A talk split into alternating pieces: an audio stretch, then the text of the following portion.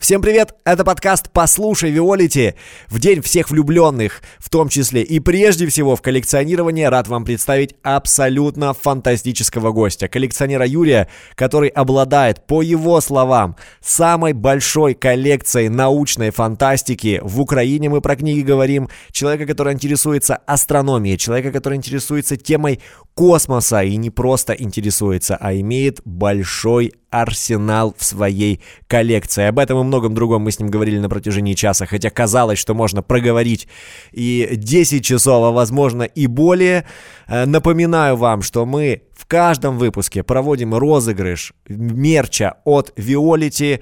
Э, победителей э, конкурса прошлого ищите в комментариях. Отправляем ссылку на random.org на генератор случайных выигрышей. В этом выпуске разыгрываем худи Э, с, э, конечно же, с надписью Виолити и два брелока. Для того, чтобы стать участником конкурса, достаточно в комментариях написать, что вам понравилось в этом выпуске или кого бы вы хотели слышать в выпусках следующих. Не хочу томить, хочу как можно скорее переходить к знакомству с этим человеком. Поэтому, как всегда, 3, 2, 1. Меня зовут Денис Минин. Это «Послушай Виолити. Заставка».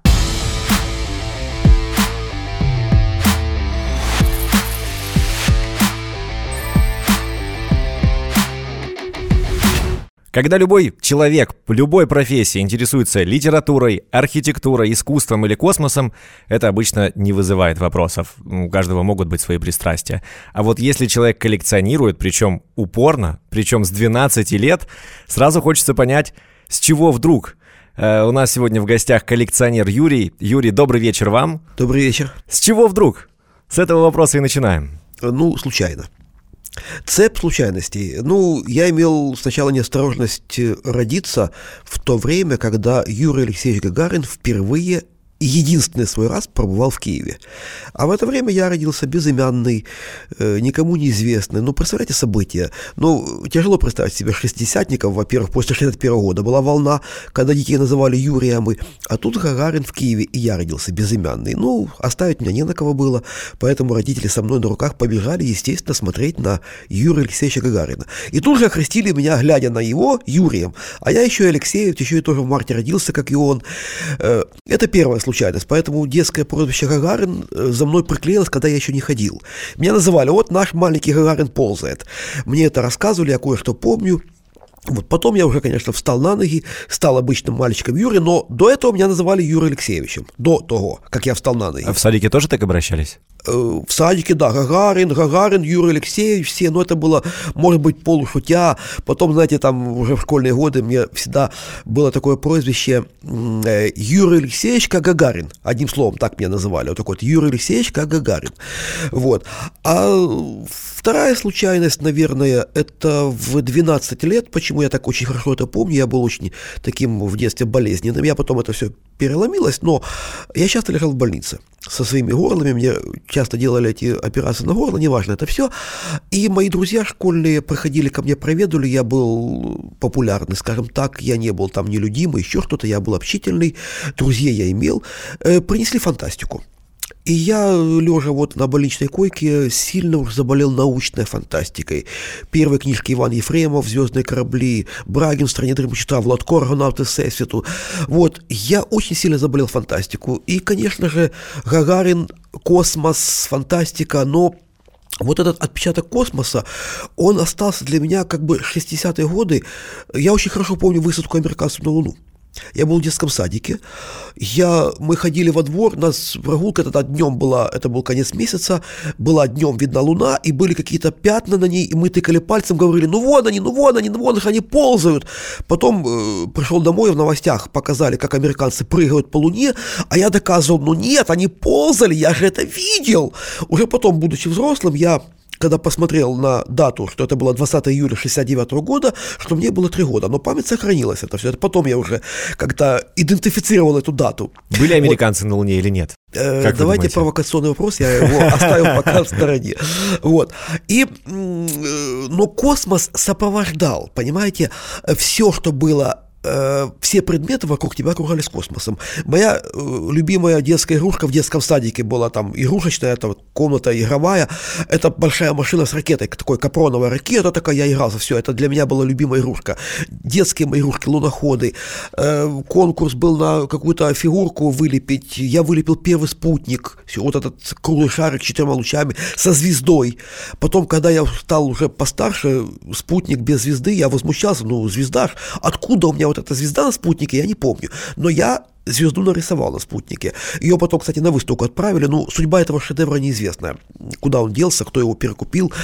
Вот. Пропала эта моя фигурка. Это мы так с вами сейчас очертили, да, основные темы. Э, фантастика и космос они были параллельно, потому что космос окружал, понимаете, часы с ракетой. Мы в детстве с моим другом детства играли, снимали эти ракетки с часов и летали. По, э, вот одна комната была одна галактика, вторая это была вторая.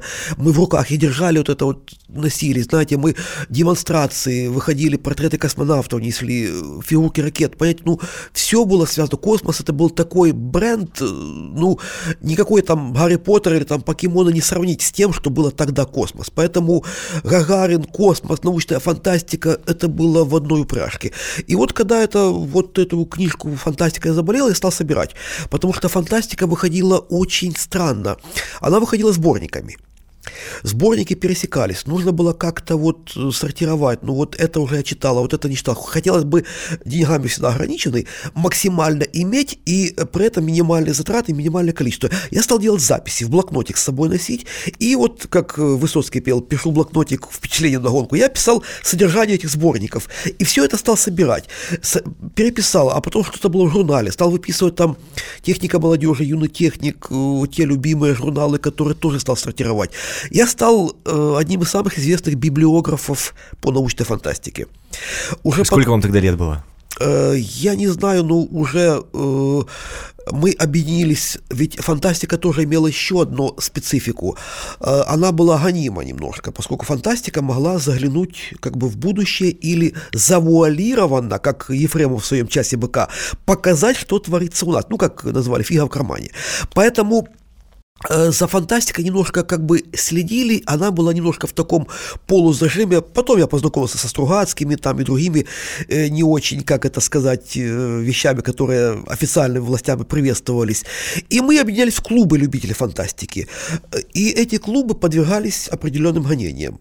Нас разогнали. Нас разогнали окончательно в 83 году, когда пришел к власти Андропов. Мы тогда бежали кто куда. Я весной ушел, в 84-м ушел в армию. Мы все разогнались, потом пришли перестройка. А как происходил разгон? Вот расскажите мне, э, человеку, который э, родился в 90-х годах и о подобных вещах мог прочитать только в статьях, Нас, и даже не в книгах. Э, да, это очень странно происходило. Нас по одному дергали в КГБ тогдашнее вызывали. То есть проходила повестка, или нам позвонили, нас вызывали, то есть приходили туда по одному. То есть вот я приходил, мне наливали чайку, улыбались, там все замечательно, а вы занимаетесь фантастикой, вот как вы просто задаете, да, вы это вы интересуетесь, а что вы обсуждаете, а какие книжки вы обсуждаете. Такой подкаст а вот, 80-х получается. Да, да. И вот э, мы говорим, да вот мы обсуждали книжку там Казанцева «Пылающее остров», еще что Нет, вот вы в субботу собирались, а вы говорили про Стругацких, про вот это вот. И тут тебе дословно говорят, что мы говорили. То есть был стукач – четко был стукач. Вот. И вот эти вот э, стукачества, они были в каждом клубе, проводили к тому, что люди ссорились между собой, подозревать, подозрение пошло, кто, кто же стучал, в конце концов. Мы так, кстати, не выяснили, кто у нас стучал. Вот. Поэтому э, и один вызов туда – достаточно было для того, чтобы, извините, три дня э, очень тяжело было потом ходить в одно место, и перепух был очень сильный в то время. Это был сильный испух. Поэтому старались уже следующее заседание, как-то все были напряжены, все как-то говорили, вот уже никаких Стругацких не упоминались, ничего, и вот это вот, и потом поняли, что вот э, нужно что-то делать. И мы разбежались тихонько. Вот. Тогда, а когда пришел, пришел с перестройка, все можно говорить, все замечательно, все, попытка сделать самодельный журнал «Фензин», так называемый, вот. И вот эти вот мои записи пригодились, я и в армии, кстати сказать, записывал. все, что можно было записать тогда, вот, привели к тому, что я стал библиографом, заниматься историей, и потом даже входил в литературные премии, в частности, я работал по литературной премии «Бронзовая улитка» у Бориса Стругацкого, например. Вот, уже гораздо позже здесь я, даже в коронации слова, ну, она имеет определенную ротацию. В какой-то год я был в коронации слова, в других. Я не люблю работать в этих комиссиях литературных, потому что автоматически наживаю себе врагов. Но, тем не менее, как библиограф я должен был этим заниматься. Ну, публикации были у меня по библиографии, по собраниям, есть свои определенные открытия какие-то, потом выставки пошли, литературные в том числе. Вот одна из выставок, посвященная Лесю Берднику, это вот с дочкой Зромойся Бердник, с дочкой Бердника, это мы делаем вместе на пару. Она уже была в разных городах Украины, и она у нас как бы стабильно один из наших таких известных выставок в том числе. Друзья, потрясающий человек сегодня у нас. Э, при том, что это аудиоподкаст, вы иногда пишете в комментариях, что хотелось бы, чтобы что-то визуализировалось или чтобы вы видели э, собеседника. Но я вам хочу подчеркнуть, что когда о своих я даже не хочу говорить достижениях, когда о своих таких жизненных вехах Юрий говорит, я вижу, что он говорит об этом скромно. Я думаю, что вы по тембру голоса его чувствуете. Как познакомились со Стругацкими? Э, я приехал, э, есть как бы слеты или съезды фантастов, они называются конвенты, сокращенно кон. И, как правило, это слово, оно аббревиатура международная, и, э, допустим, в какой-то городе проходит, то нужно было как бы интерпретировать тем городом и обязательно добавить слово «конвент» сокращенно. Это произошло с Америкой с 30-х годов, кстати, это слово «конвенция». Первое. То есть они хотели созвать на фантастов на конференцию, но приехало очень мало представителей, у них были свои проблемы тогда. И э, на конференцию не потянули, они назвали сокращенно «конвенция», вот, и оно так с тех пор и традиционно исторически сложилось. Вот там, там фан-кон, вини-кон – Комик-кон, который сейчас ну, очень популярен. Кон, да, конвенция, да. И, Это для юных слушателей, да, для молодых. Э, поскольку фантасты, советские фантасты раскололись, был такой большой раскол, он произошел после э, знаменитых событий, начали с зажима гласности, начали с э, «Нового мира», а закончили э, в 1972 году разгоном редакции фантастики в издательстве «Молодая гвардия». Тогда возглавлял редакцию Сергей Жемайтис, очень известный человек, который заступался за фантастику. И она раскололась. То есть э, в, на смену Сергею Шаматису пошел Юрий Медведев, а затем Владимир Щербаков. И вокруг них объединились те фантасты, которые писали про Советский Союз, прославляли коммунизм, будущее во главе с фамилией Герб Александром Петровичем Казанцевым. Да? Вот. И те молодогвардейцы, мы их называли щербакоиды, Презрительно, конечно же, да. Это было одно направление, это было официально, они разрешены были, их печатали, у них было свое издательство, они были широко известны. А вторых, за вторых заступился Иван Антонович Ефремов в Ленинграде тогдашнем. И э, при, в Ленинграде э, даже организовал бывший киевлянин, а затем стал очень известным популярным фантастом Илья Иосифович Варшавский. Он организовал первый семинар молодых писателей-фантастов. Вот. И поскольку Ефремов все это взял под свое крыло, он заступался, то как-то вот э, более-менее там смогли выжить. А после смерти Ильи Варшавского этот семинар до своей смерти возглавлял Борис Натанович Стругацкий. И когда уже была перестройка, когда можно было э, более-менее делать не только Аэлиту Свердловской, а другие конвенты, то в Ленинграде организовали такой рабочую конвенцию. Она специально была сделана зимой, чтобы это была не отдыхающая конвенция, а люди приехали работать. Э, и э, под видом того, что нужно было как-то организовать конвенцию, которая бы решала фантастическую прессу, как-то вот ее обуздать, что ли, в одно, назвали это Интерпресскон. И я приехал туда тоже как рабочий, как библиограф, познакомился с тогдашним самым известным библиографом в Советском Союзе Игорь Георгиевич Колымбаджа, к сожалению, ныне покойный. Кстати, он был родом из Донецка. Вот. И э, вот э, там я впервые увидел Бориса Стругацкого. Вот. Это было что-то, я не мог поверить глазам своим, что я вижу кумира, вот тот, я уже прочитал к тому времени «Жук муравейники», «Трудно быть богом», э, я не говорю уже других, но вот эти произведения для меня тогда произвели наибольшее впечатление, как я его вижу перед собой, а потом он пришел ко мне в номер, и мы беседовали, я чаем его поел, как чай, чай пьет без сахара. Вот. Что это был за человек? Вы знаете, э, в жизни я встречал два человека, вот ощущение такое, что человек может ответить на все твои вопросы. Вот просто как-то вот ты говоришь, а он очень просто тебе отвечал на этот вопрос, не, не, не то чтобы подавлял, а он без давления, но такое ощущение, что вот может, от, действительно, он отвечал правильно на все твои жизненные вопросы, которые ты задавал. Вот ощущение. У меня было два человека в жизни, вот таких, которые вот было такое ощущение. Кто второй? Это такой Барт Михаил Щербаков. Вот. Было два таких ощущения. Первое было ощущение необыкновенное какое-то. Вот на все твои вопросы он очень просто, лаконично, минимально отвечал. Вот, вот такое чувство было тогда. Вот. Э, затем каждый год я приезжал на Интерпресскон, я очень любил этот конвент. Меня выбрали в, прем, в комиссию, поскольку нужно было э, все эти произведения от Украины, кто-то должен был отвечать. Я отвечал за Украину. С моей подачи тогда в этот номинационный список попадали и Андрей Курков, и тогда еще малоизвестный Владимир Савченко. Хотя э, Борис Стругацкий очень высоко отзывался о тогдашнем произведении Бигфортов «Мир». Очень высоко. А, правда, премию не дал он давал как бы своим ученикам. Но зато премию два раза бронзовую улитку получал киевлянин Борис Штерн. Вот в 14 февраля ему бы исполнилось 75 лет. Вот, вот такое. Вот, вот я работал в этой комиссии, ну, это техническая работа, это нужно было перелопатить как бы кучу литературы, которая выходила здесь, и предоставить э, Борису Стурацкому нужно было, он читал это произведение, нужно было делать шорт-лист, как сейчас называется, то есть сделать то лучшее из того, что вот мы читали. Что запомнилось из работы? Ну, запомнилось то, что вот э, Савченко попал в, в этот список, последнее его произведение «Должность во Вселенной», оно попало в этот список. Ну, Борис Штерн так попадал, его, его знали все.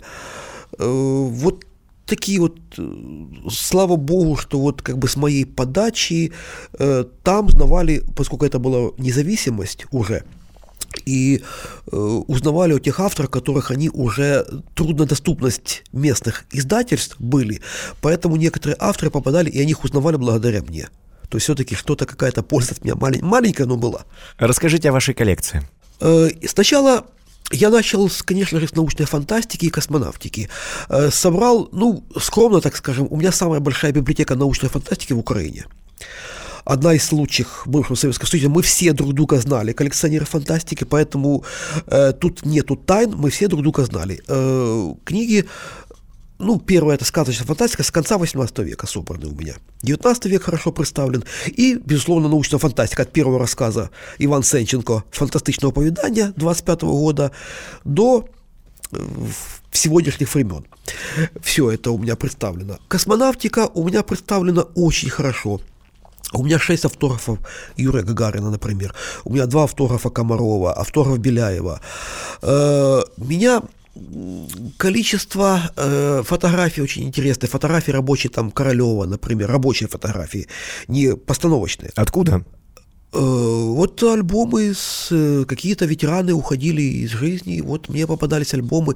Знаете, вот по поводу, э, я не могу ответить на вопрос, откуда, как они ко мне попадали, ведь я же начал собирать это, как это называем, до интернетные времена, да?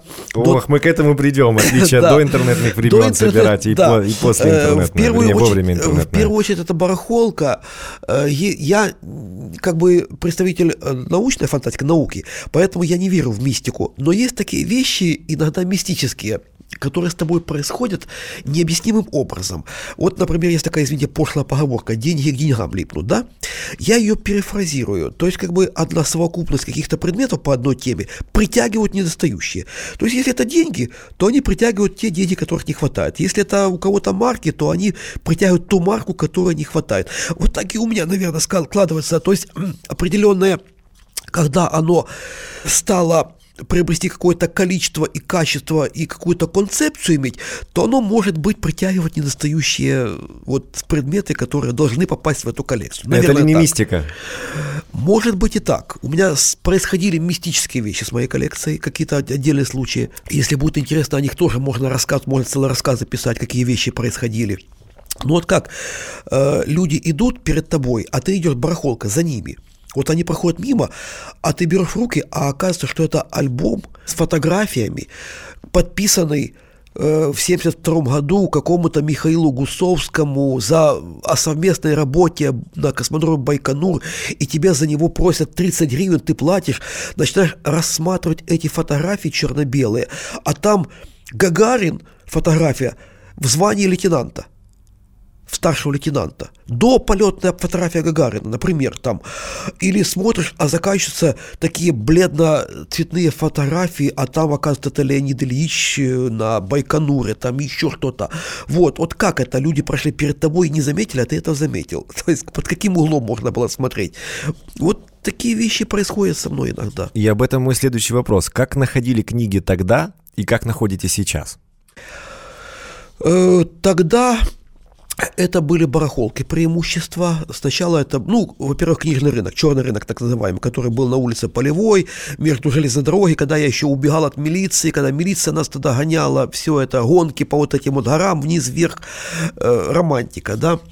Э, клубы любителей фантастики, поскольку мы приезжали сначала, самый главный конвент фантастики, это была Аэлита, то мы приезжали туда, и там приезжали со всей страны, привозили книги своего региона. Понятно, что мы продавали продавали книжки свои и покупали книжки тех регионов. Э, затем завязывали знакомства.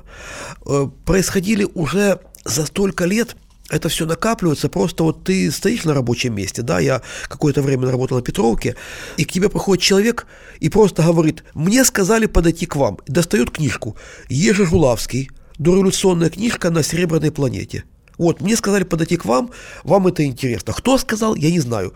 Э, я смотрю на это, вот сколько. Он говорит, ну, гривен 20 дадите, дам. Вот такие вот вещи. И оно, конечно же, накопилось, поскольку все коллекционеры, мы все друг друга знаем. Э, я, э, возвращаясь до интернета, я опять-таки вспоминаю до интернетные времена, поскольку сейчас появились аукционы – интернет и продажи. Тогда этого не было, интернет-магазинов. И мы все друг друга знали. Э, независимо от того, что ты коллекционируешь. Оно как-то так исторически сложилось, что мы друг другу нужны. То есть у нас есть определенная, ну, скажем так, класс коллекционера или ступенька, да? Вот ты растешь, у тебя идет рост. Ты, э, вот как боксеры, да? весовая категория, да? Вот Потрясающая аналогия. В своей весовой категории достиг всего, и он идет в следующую весовую категорию, пытается там чего-то достичь. Вот так и есть. Такое тоже бывает. Э, определенная градация коллекционера, да, ну, на вершине стоят коллекционеры картин, да, там чуть ниже, там иконы, холодное оружие, монеты, там еще, еще, еще, еще, еще. Мы где-то внизу. Да, коллекционеры там значки, там, допустим, там обычные там, или там совет, марки. советская символика, марки чуть выше, допустим, это все-таки валюта, где-то как-то. Но мы, открытки там, все это внизу, но постепенно времена меняются. Есть вещи, которые дорожают. То есть э, взгляды поменялись. Если мы начинали, я покупал старинные открытки с Киевом, платил там от 2 до 8 гривен, то сейчас старинная открытка с видом Киева 20 долларов все-таки. Как-то вот иногда пересмотр происходит. Иногда люди меняют как бы свою весовую категорию. То есть э, у меня были такие, которые собирал космонавтику, а потом мне продают всю космонавтику, мне это не интересно, я теперь собираю вот это. И вот э, начинается ступень, как бы следующий его этап. Он, ну, помните сказку про дедушку Мумитроль? который плакал, дедушка, да, почему да, вы да, плачете? Да, да. Он собрал все на свете марки, ему теперь, ему нечего, теперь нечего собирать. собирать. Да, человек в своем направлении собрал как бы максимально все, что мог собрать, ему уже неинтересно стало. И он, а, собирать хочется, есть такая ломка, потребность, и он идет к следующему. То есть это те самые это. доинтернетные времена. Вы до какой весовой категории тогда добрались? Какой титул забрали? А, вы знаете, в научной фантастике я достиг того, чего мог – я стал собирать космонавтику, и я немножко сейчас тоже как бы весовой... Я не изменил космонавтики и научной фантастики, не изменяю, я по-прежнему собираю. Я стал увлекаться астрономией, но э, не астрономии наблюдательной, наблюдать в звездное небо, а историей науки астрономии. Мне стало интересно. Я так тоже, может быть, э, произошел э, такой случайный поворот. Я писал работу об истории кадетских корпусов. А у них, оказывается, был такой предмет интересный космография. И я стал интересоваться, что это, что это за предмет. Э, вот. И оказалось, что интересно, что он имеет отношение к физике, к астрономии, к геодезии, географии, к минералогии, только какие-то практические вещи. И мне так заинтересовало, вот, а как же вот они э, измерили там расстояние там, вот, э, от Земли до Солнца, от Солнца до Луны, от этого не имея телескопов, не имея чего. И вот эти вот приборы, я стал оказываться, что эти этим занимались астрономы. Астрономы руководили нашей жизнью. То есть они руководили измерениями. Изначально даже я пришел к выводу, оказывается, что геометрия, астрономия в Древней Греции это была единая наука, что все меряется углами. Вот. И вот это вот э, новое увлечение меня как бы засосало, скажем так. Я стал собирать измерительные приборы, угломерные или линейки, то, что связано именно то, чем занимались астрономы, но астрономы как вот мы как весовая категория, вот они какую-то задачу, с какой-то задачей справились, задача пошла в жизнь, они ею не занимаются, они занимаются следующей задачей. То есть, но мы забыли, что эту задачу для нас решили астрономы. То есть, время, календарь, это все астрономы мерили. Э, даже 19 век, метрическая система, линейки, это все мерили астрономы. Что такое метр? Это парижский меридиан от точь от полюса до экватора от одной четверти, одна десятимиллионная от четверти Парижского меридиана. Представляете, да? Это тоже астрономия, как оказалось. Вот, вот это вот такое увлечение э, измерительными приборами, э, вот как бы то, что имеет э, отношение не к астрономии, а к истории, уже к истории астрономии. Я вас слушаю, и единственное, что могу сказать, вот, как будто с вопросом говорили, представляете, я могу ответить потрясающе. Эм, во время э, того, как вы это рассказывали, э, и вспомнили градацию, и э, упомянули доинтернетные времена, у меня возник вопрос, а изменилась ли эта градация в доинтернетное время и в интернетное время сейчас. Я говорю вот о том, что вы говорили, там, на вершине искусства и далее, далее, далее, далее, далее. На ваш взгляд? Э, наверное, градация осталась, наверное. Единственное, что ушли немножко, э, коллекционеры стали, немножко обезличились. Тогда мы знали друг друга в лицо – понимаете, идет известный коллекционер на слете коллекционеров, который происходил там раз в месяц. Он собирает там картины, антиквариат, и он смотрит на тебя свысока, с своего положения, своей ступеньки, но здоровается. Да, свысока, но здоровается, потому что я ему тоже нужен. Понимаете, ведь времена такие бывают, продается коллекция или имущество. Кто-то ушел из жизни, продает все. А мы знаем, ага, там есть картины, я звоню ему, есть такие-то картины. Там есть холодное оружие, я звоню тому-то, есть холодное оружие. Есть то-то, есть монеты, есть иконы, есть еще что-то. Мы все друг другу нужны, независимо от того, э, он себя считает выше меня или там насколько ступени выше меня, еще что-то. На всякий случай мы с друг друга знаем. С интернетными временами э, мы спрятались за ники, и мы не всегда знаем, кто прячется за этим ником. И этих ников может быть несколько. И поэтому вот он вроде бы коллекционер, но я его не знаю. И это стало, я не знаю, лучше это или хуже. Это просто поменялось немножко. Стало сложнее стало узнать э, и... Институт репутации несколько изменился, потому что здесь уже остается за этими никами может быть репутация, но все же, когда ты знаешь человека лично, то и репутацию воспринимаешь несколько Вы иначе. знаете, э, вообще система коллекциони... коллекционирования, она поставлена на репутации. То есть, потому что, э, когда мы все друг друга знаем, ведь эта репутация накапливается, строится кирпич за кирпичиком годами. А испортить ее можно одним случаем. И это моментально расходится по всем коллекционерам. И по-новому восстановить эту репутацию очень сложно. Порой Сложнее, чем, чем э, ее получить, конечно. Порой бывает невозможно. Э, слава богу, что в интернет-аукционах а, они тоже поставлены на репутацию, рейтинг. И заработать себе минус, его тоже потом очень тяжело исправить, этот рейтинг. Поэтому слава богу, что это происходит именно вот на системе рейтинга. Вот поставлена та же система, только перенесена в электронную форму. Слава богу, что это происходит именно так. Вот, но, к сожалению, вот эти вот количество ников и прочих, да, иногда узнаешь человека по никам. Иногда мы обмениваемся, кто прячется за этим ником, кто прячется за этим ником. Но, слава богу, у меня э, в интернет-аукционах, э, ну, пока, ну, я не знаю, постучать по дереву, то все хорошо. То есть э, проблем не было. Один раз мне кинули на 50 гривен, непонятно почему. Пусть это будет самая большая ваша это, потеря, эти 50 гривен. Я сказал, господи, 50 гривен это такое дело. Это, наверное, что-то случайно, какой-то сбой произошел, но, слава богу, у меня все с этим в порядке. И вот я только приветствую строгие правила, рейтинги, вот эту постановку, я только приветствую этим всем. Мы привыкли Виолити не называть интернет-аукционом, называем его порталом, вы можете называть так, как удобно вам.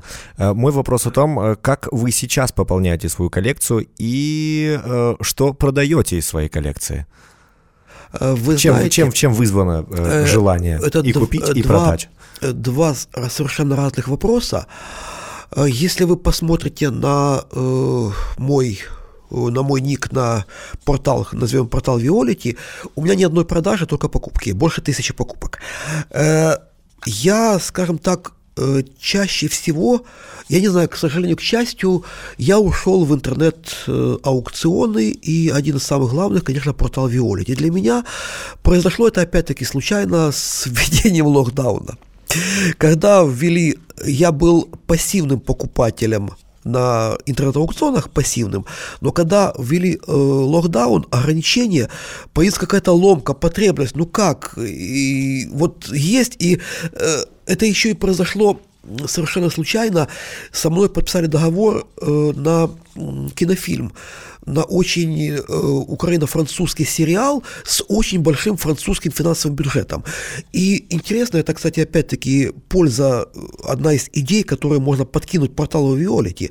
Вы должны держать, как бы, как паук, сеть связи с коллекционерами, им нужны были э, в этом э, фильме использоваться времена 60-е, 70-е, 80-е годы. Поэтому им, я здесь, Юрий. Вот для того, чтобы связь это, если и держалась, и, и выстраивалась еще им, больше. Им нужен был им нужны были реквизиты на космическую тему. И э, они связались с одним, со вторым и сказали, нет, в Украине вы этого не найдете, только в Москве здесь такого не найдете. И тут они находят э, э, какое-то вот с моей выставки видео в интернете находят, связываются со мной. Оказывается, это все есть. И получилось так, что вся моя коллекция принесла мне финансовую пользу. И еще что большой плюс, она осталась у меня. То есть она отснялась в кинофильме, в титрах будет мое имя, благодарность, и оно же все осталось у меня. То есть я э, локдаун, я получаю зарплату, я получаю зарплату от киношников, а потратить я их не могу. Тут я, мы и пришли к вам. Вот, и я пришел, такая, первая такая знаменитая моя покупка была на Виолете, я 42 ставки перебил, вот это, а, так оказывается, можно? Я дальше, и это, то есть фактически вся моя вот эта вот э, больше тысячи покупок, они фактически сделаны за время локдауна, за короткий период. И вот эта вот потребность, то есть я наконец-то, я открыл для себя вот этот портал, так оказывается можно, оказывается есть, вот, и засосало очень сильно засосало, что у меня сейчас перестало даже времени на барахолке тратить, уже нету такого большого времени. У меня есть все через... Да, я раньше был такой, что нужно пощупать руками, оказывается, можно и вот так. Оказывается, можно. Вот. Какие своих приобретений э, выделите в нашей беседе? Ну, что первое приходит на ум? Вы знаете, тяжело сказать. У меня есть определенный свой внутренний рейтинг находка года. Вот, я для себя так делаю находку года. Так вот, ну, тяжело. Для коллекционера любая вещь. А, по сути, второй там вопрос был... Э... Я не просто так связал. Мои коллеги мне э, показали ваш профиль, показали количество продаж, поэтому мне было интересно, продаете ли вы а, вообще? Э, да, вот понимаете как, я музейный работник. Я долгое время работал, был заведующим фондами музея геологии в нашем Национальном науково-природничем музее. Но у меня, у каждого коллекционера есть несколько целей. Э, один собирает просто для себя, потому что нужно как-то, ему интересно жить. Он не алкоголик, не наркоман, не рыбак, не фанат футбола, допустим, он коллекционер. И есть такие люди, которых не интересует, что с коллекцией случится после смерти. Он сказал, я живу, мне интересно, я узнаю историю, мне хорошо, что потом меня не интересует. Вам хочется музей? Да, у меня, я другого направления человек. Я на этом не зарабатываю, я хочу делать музей. Я хочу создать этот музей. Я хочу сделать музей истории астрономии. Я знаю, что он будет полезен, что он будет интересен. Я знаю направление. Я уже концепция у меня сложена. Десять направлений у меня в этом есть. Она уже разделена по залам конкретно. Причем все это сопровождено книгами, не Невероятно. только предметами. Но я общаюсь с другими музеями. Во-первых, я человек открытый, публичный, и я свою коллекцию, она у меня не мертвая. Я, поскольку музей, я три раза открывался в Киеве свой музей, три раза его закрывал. А четвертая была попытка делать музей космоса в музее, а, авиационном музее, не, самая неудачная моя попытка, хорошо. Сейчас у меня пятая попытка в Житомире открыть, но в, за с 15 года, вернее, с 14 года, я превратился в такой себе гастрольный музей. Я делаю выставки своих, своих, своей коллекции. Э, выставки происходили у меня в Киеве, в Житомире, в Чернигове, в Переяслав-Хмельницком. Мои выставки были. Сейчас я веду переговоры о выставке еще в двух городах, не буду говорить, пока как только будет состояться, они открыты, эти выставки. Я свою коллекцию показываю. То есть такой себе гастрольный музей. Я даже э, хотел одно время, чтобы мои, мои выставки происходили по Украине, не возвращались домой. Оно у меня пошло, но в 2015 году произошла помаранчевая революция, был перерыв. Потом опять у меня все это пошло, должна была моя выставка с Черникова ехать прямо в Каменское, это бывший Днепродзержинск. Локдаун, хопа, все закрылось. Опять перерыв у меня произошел такой. Сейчас я опять пытаюсь все это поставить на поток, чтобы оно шло, э, пока нет своего музея, пускай выставка гастролирует. Что там можно увидеть на выставке вашей? Э, сейчас выставка моя идет в Житомире, можно увидеть условно, э, скажем так, э, космическое направление, условно астрономическое, условно космическую мою, то есть коллекцию, можно увидеть очень хорошую подборку, посвященную Сергею Павловичу Королеву, Леониду Константиновичу Каданюку, Юрию Гагарину, там выставлено четыре автографа Юрия Гагарина, Павла Поповича можно увидеть, Завяловский конверт знаменитый там можно увидеть, очень такие интересные предметы можно увидеть. На 12 апреля я хочу сделать интересную выставку там, э, выставку космической игрушки я хочу сделать. Э, я даже уже, э, ну, я делал новогоднюю выставку, назвал «Новорічный космос». Это я делал ее в авиационном музее, это такое, знаете, когда елка украшена космическими игрушками. Все предметы связаны одновременно космос и Новый год. Сейчас я хочу сделать такую выставку, э, уже даже название есть «Космос моего дитинства». Это такая, знаете, инсталляция планеты на какой-то будет там с папье-маше планеты, на которой будут представлены все всякие луноходы, марсоходы советского периода сделаны настоящие. Ну и в витринах там все космические игрушки, там и настольные игры, там и э, там школьные предметы, все это связано с космосом. Так, такая вот. А астрономическая моя едет в другой город. Пока я не буду говорить, в Краеведческий музей, вот это направление мое астрономическое едет. Но есть еще одно такое предложение для Виолити. Опять Пожалуйста, оглашайте. Оглашать можно оглашать, да? Конечно, нужно. Есть такая Э, ну как, я не знаю, форум, не форум, ежегодный э, слет музейных работников, который проводит мистецкий арсенал. Называется «Простер идей». Вот в этом «Простер идей» есть музейный простер. К сожалению, там поменялось руководство э, в мистецком арсенале. Первое руководство не хотели меня брать. Я хотел участвовать, а меня брать не хотели. Они говорят, мы Э, раскру... мы показываем музеи, которые есть, мы их раскручиваем. Я говорю, подождите, но музеи уже есть. Я обращаюсь, а им это не надо, они уже есть. Покажите те музеи, которые могут быть. Может быть, кого-то заинтересуют, может быть, интересные люди. В общем, я сильно настаивал, они меня взяли. И среди всех музеев, которые были, был музей, которого не существовало, мой музей. У них интересный квест происходил, нужно было всякие задания, а в конце, когда вот на выходе дети, которые оставляли анкету, они отмечали э, самый музей, который больше всем понравился. Догадайтесь, это был мой музей. Вот, да, э, они мне даже вручили какую-то грамоту почетную, им очень понравилась моя идея. Я проводил там мастер-классы, проводил. Вообще, дети – это моя слабость, я люблю работать, кружки с детьми работать. Вот, э, потом поменялось руководство, меня опять не брали. Я настаивал, э, поскольку э, я говорил, вы вообще могли бы провести, вот, вот у вас же музейный простер и простер идей. Вот идея сделать такой-то музей. Вот мой знакомый пытается сделать в Киеве музей Днепра. Другой музей цирка. Третий еще какой-то. Давайте идея, идея новых музеев. Давайте сделаем. Вот проведите тех коллекционеров, которые хотят, у которых есть цель создания нового музея. Почему нет? Ну, э, прошлом году вообще, э, нет, вернее, позапрошлый, до, до локдауна как раз, э, они перенесли, к сожалению, тот был простер идеи в начале июня, когда как раз детские вот эти летние лагеря, было очень удобное время. А они его перенесли на февраль, было очень удачное время. Я зашел, было очень печально там. Вот э, если Виолетти имеет такой себе как бы центр, который э, связывает между собой коллекционеров, почему бы не Виолетте не организовать в том же мастерском арсенале выставку коллекционеров. Вспомните знаменитый фильм американский. А я, я вас остановлю. Да. Мы услышали вот все то, что вы сейчас сказали, наш подкаст слушают, э, слушают мои коллеги, слушает большая команда Виолити. И я вот э, прямо сейчас, вот все то, что мы записываем, друзья, это же потом не режется, это же все вот в эфире. Мы разговариваем как в режиме в прямого эфира. Я это так называю. Все то, что сказал сейчас Юрий, э, оно вы, вы, вы, это, вы, это, вы это слышите на Ютубе. Да, мы дадим, мы дадим, мы дадим вам ответ, э, обещаю. Я это, я это, я это, я это скажу в подкасте. Я уверен, что э, с вами свяжутся. И приведу один пример. У нас недавно был коллекционер фотоаппаратов, имеющий самую большую коллекцию э, фотоаппаратов э, советского производства Любомир Янушевич из Львова, который открыл свой фотомузей «Фиксаж». И он, он говорил о сложностях, связанными с э, закрытием музея как кофейни.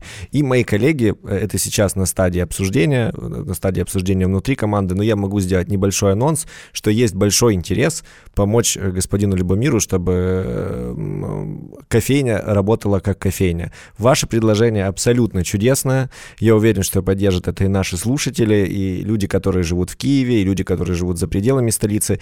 И искренне надеюсь, что поддержит большая команда Виолити, потому что Э, такие инициативы, э, как говорится, грех не поддержать то я просто хотел напомнить один очень известный американский кинофильм, был популярен в советское время, с Одри Хепберн «Как украсть миллион».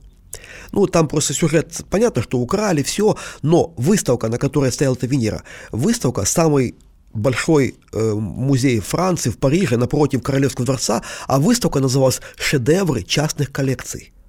Вот пример, ведь там частных коллекций ценятся, а вот здесь почему-то вот не очень. И вот такая вот э, провести такую, ведь тех коллекционеров, которым можно хотя бы посмотреть, хотя бы, ладно, не музей, но хотя бы посмотреть э, вот такие коллекции, собрать в одном месте, я думаю, это будет просто что-то необыкновенное. Я думаю, это чудесная идея. Вы не ответили на вопрос о том, э, какими, э, какие покупки первые вам приходят на ум, поэтому я вопрос формулирую иначе, но он также будет связан с покупками. Э, относительно покупок Например, на Виолите, это может быть и другие порталы. Есть ли у вас какая-то своя стратегия?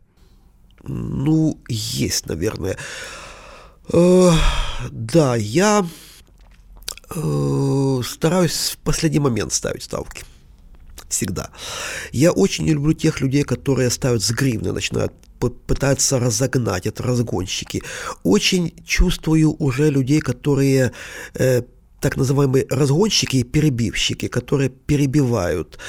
Э, стараешься запоминать ники, которые вот э, это делают, э, и ты уже смотришь, кто тебя перебивает, кто ставит, и ты понимаешь, это перебивщик или это реальный какой-то покупатель. Уже научился отличать это все.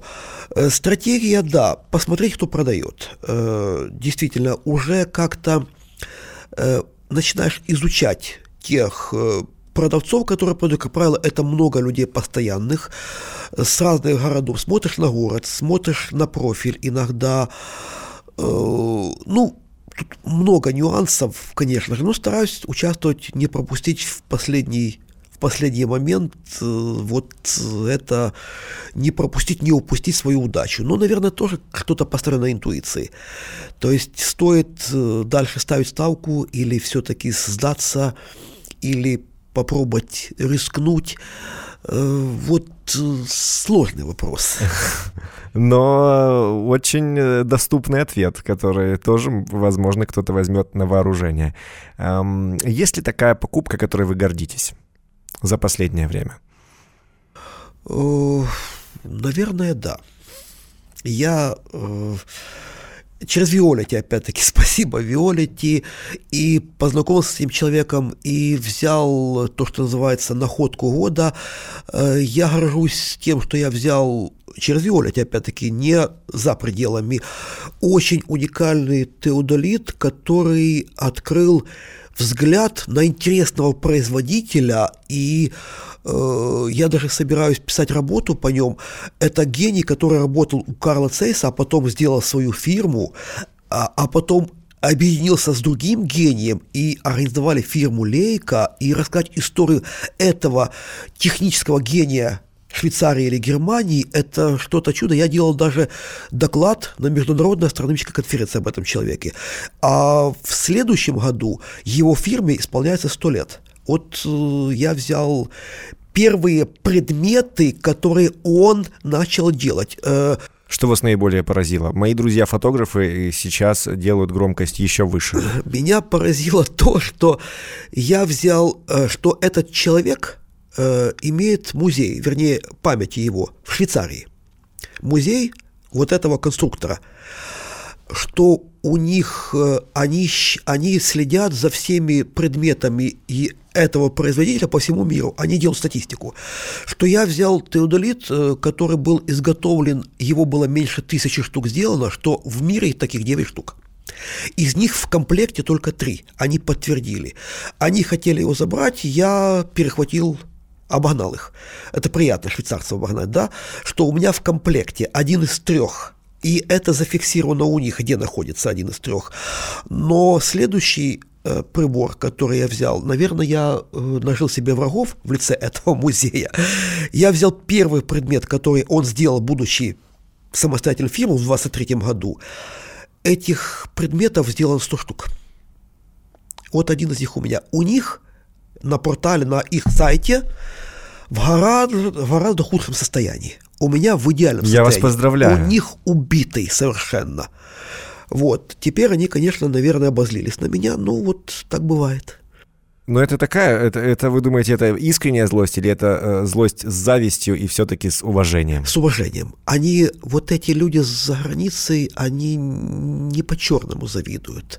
Они тебя заносят в свой реестр, о тебе рассказывают, о тебе показывают, и у них указано, где, в каком музее находятся такие-то предметы. Вот. А по поводу продажи, э, знаете, я есть такие не очень нормальные коллекционеры.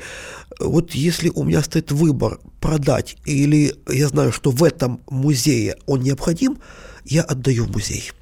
Вот то же самое происходило в музее фотоаппаратов в Ривному, музей фотографии Александра Хорвата, например, то есть я ему отдаю. В Житомире в такой музей я очень много которого мог бы продать, но я знаю, что там это нужно, я это отдаю. Я вот ненормальный человек в этом смысле. Отличается культура коллекционирования э, у нас в Украине и э, если сравнивать с зарубежными коллегами? Земля и небо. В чем? Мы, Расскажите. Ну, само уважение к предмету. Э, у нас как-то, особенно последняя волна, молодежь пошла, э, не совсем коллекционеры. Коллекционеры, ведь коллекционера от э, накопителя очень легко отличается. Ну вот для накопителя нет заветных вещей. У коллекционера есть заветные вещи. То есть вещь, которой он никогда не расстанется. Центральные вещи коллекции. Как правило, у нас вкладывают деньги сейчас в коллекции. Большинство, особенно новая волна, которая э, родилась с рождением интернета, она это больше вкладывают деньги в коллекции. Это про заработать? в э, будущем. Или на будущее, или сейчас. Или они живут с этого. Но это вкладывание денег в большинстве своем. А вот чистый коллекционер, их все меньше и меньше остается, потому что в результате э, нету уважения к коллекционерам мы, к сожалению, э, официально не признаны. Или у нас остался советский шаблон еще, к сожалению. Знаете, даже э, сегодняшние музейные работники государственных музеев смотрят на нас, на частников, слово такое частник вообще очень такое ругательное слово. Даже на украинском оно звучит так приватно, как-то приятнее. Оно очень ругательное. Они смотрят на нас свысока. При всем том, что э, я им объясняю, подождите, я же хочу музей, тоже свой музей. От музея государственного, подождите, но в основе вашего государственного музея была частная коллекция. Вы же пришли уже на готовое. Ну, вы попали сюда работать в музее, но а откуда вы знаете, что это ваше призвание? Может быть, ваше призвание? Не хочу сказать Какая-то номенклатурная, плохого. вот, знаете, история получается. Да, я называю это, разделяю на творцов и пользователей. Вот говорю, говорю, у вас 100 человек в музее работает, из вас творцов в лучшем случае несколько человек, а вы все пользователи. Говорю, вы скажите, сколько тут работы по музею в этом? Столько-то лет? Десятилетия? А покажите предмет, который вы принесли в этот музей. Ни одного. А я творец, я творю полностью музей. Я стою у стоков. Где вы были, когда ваш музей создавался? Вы же, ну вот... А трансформация происходит культуры э, в последние 5-10 лет? Медленно, очень медленно. Вот это пока мы не изменим отношения частная коллекция, государственный музей, вот это, вот это, может быть, должно советское поколение должно вымереть. Вот это на уровне общества, да? Это, ведь на дело ур... это на самом деле не в музейных работниках, да? Дело в восприятии. Ментальности да. какой-то, понимаете, как. Потом они еще смотрят, э, ведь э, это нормально, весь мир торгует. Весь мир торгует и предметом антиквариата, и предметом редкими. Это нормально покупать и продавать, потому что в результате, вот э, пример, вы же не можете квартиру поменять на другую квартиру, правильно? Вы должны свою продать, а ту купить. То есть это тот же самый обмен. То же самое, ты продаешь предмет, его покупает человек с другого музея, он покупает, это нормально. У нас, если Даже ты... если этот музей частный. Даже если частный Это музей. музей. Все равно оно попадает в музей. Ведь э, в результате, пусть какая-то там этап какой-то, но попадает в музей, это нормально. Не дай бог, ты что-то там продал, все, на тебя смотрят, все, как это так, продал ты. Барыга, что ли? Да вот, вот нечто такое, вот, торгаш. Как, торгаш? Торгаш. И частник еще. Вот это можно в один, в один частник. синонимичный ряд такой получается. К сожалению, я не зря сказал в самом начале нашей беседы, что посмотрите на мой профиль, я ничего не продал. Понимаете как? Вот. Это вот к этому, вот э, это к этим людям относится. К сожалению, этот шаблон, он еще есть. Его нужно как-то вытравить, объяснить, что частник это наоборот хорошо, это престижно. К сожалению, я это побороть не могу пока что. Это одна из причин, почему мы здесь, э, почему мы с командой Виолити хотели и создали подкаст о коллекционерах с коллекционерами, для того, чтобы мы могли здесь говорить о таких вещах, для того, если нас услышать один, два, пять, десять, я вижу, что с каждым выпуском нас слышит э, где-то больше, где-то меньше человек, это уже приятно, если э, кто-то об этом задумывается. И большое спасибо э, снова же всем, кто оставляет свои комментарии, всем, кто нас э, смотрит. Это невероятно приятно, это мотивирует нас работать дальше и звать таких невероятных людей, как мой сегодняшний гость. У меня к вам личный вопрос. Вы радовались, э, что ваш сын стал коллекционером тоже? Ну, мой сын, может быть, не совсем коллекционер. Он э, работает в сфере палеонтологии, он геолог. Э, он, у него небольшая коллекция. Для него скорее э, не цель музея, а э, интересные предметы, которые сам нашел. Для меня тоже, кстати, интересно. Я тоже палеонтологом работал много лет, и мне интересно, вот я нахожу даже археологическую какую-то вещь, ну, подъемка, я не копаю, вот, то все равно это приятно, что это сам нашел. У меня первая моя находка, я в пятом классе нашел окаменевший зуб мамонтенка. К сожалению, он не сохранился, он лежал в палаце пионеров, ну, пропал. Вот, жалко, что это первая моя находка. В Киеве нашли? Э, да, где сейчас метро Герой Днепра на песках, на Намовных, вот на том месте я нашел. Вот. Но есть другие интересные предметы, которые я нашел и которые я храню именно как находка. Поэтому, э, наверное, мой сын это другое поколение, он не будет продолжать, наверное, э, дело своего отца. Я отношусь к этому нормально. Из тех, кого я знал, которые ушли из жизни, и, может быть, какая-то коллек... часть коллекции мне попалась, целиком коллекция, мне попадались такие коллекции, не было такого случая, лучше, чтобы дети продолжали дела отцов. Это нормально. То есть я с этим смирился. Мне главное, чтобы после меня эта коллекция осталась, чтобы она был музей, а собственник музея меня меньше интересует. Я вам желаю доброго здоровья. Музей пусть будет сейчас и как можно быстрее. Мы обязательно о нем расскажем и туда придем. Э, у меня в завершении нашей беседы, э, которая пролетела как один момент, э, признаюсь вам честно, и искренне надеюсь, что у слушателей тоже, 14 февраля. Именно в этот день выйдет наша с вами запись, именно этот наш с вами выпуск. Книга ведь чудесный подарок на 14 февраля. Какую бы вы книгу э, подарили э, даме сердца? Любимой девушке, девушке, которая нравится – да, без сердца. Э, я бы очень хотел бы ей подарить, э, вот ей очень понравился, вышел каталог э, «Русское гутное стекло», вот эти фигурки, она очень хотела, она у меня собирает, и вообще она собирает, у меня коллекционирует плюшевых ванмедиков, это очень интересная тема, она пишет историю о плюшевых ванмедиков, но, к сожалению, я в этой теме не разбираюсь, я не смогу ей найти там того самого, того самого плюшевого ванмедика, Штайфа или Паддингтона, Джексона или там Тедди довоенного, или там советского довоенного, я не смогу найти, я не разбираюсь в этом. А вот какой-нибудь каталог, в частности, погутное стекло ее интересует, потому что там были бутылки в форме медведиков. Э, я видел просто, она, я увидел, что она видела такой каталог, она бы очень хотела себе такой. Я бы ей подарил бы такой, наверное. Вот. Ну, из того, что я, наверное, дарю то, что нужно, а не то, что вот не нужно.